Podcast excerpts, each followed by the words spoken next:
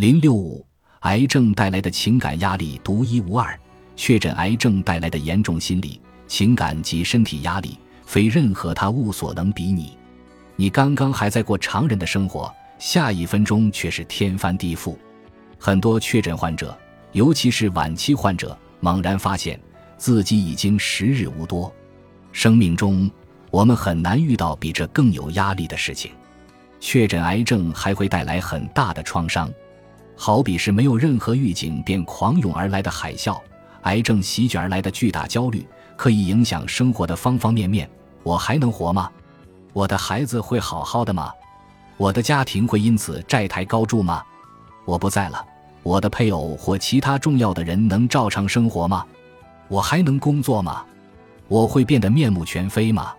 谁来照顾我的宠物？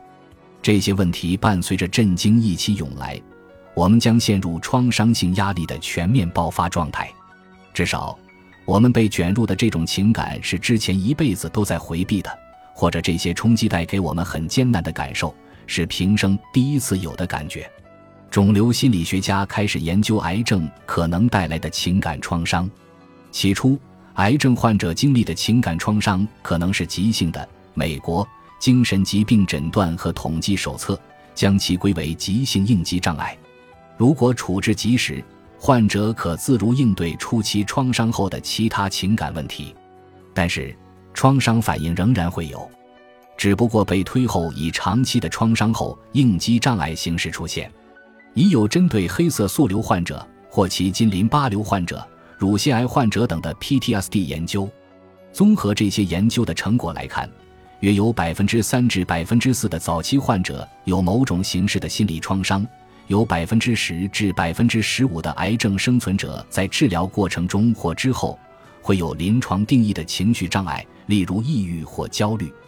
如果采用更严格的心理健康测量标准，例如采用与生物学结果和生存相关的抑郁症筛查方法，则这些数字将会飙升。约百分之三十五的早期病人有创伤症状，高达百分之八十的癌症复发患者有心理压力的症状。成功应对癌症带来的创伤，是患者首先要迈出的关键一步。只有接受并积极应对疾病带来的极大心理情感压力，患者才能构建良好的情绪弹性，这是走向抗癌生活的必经之路。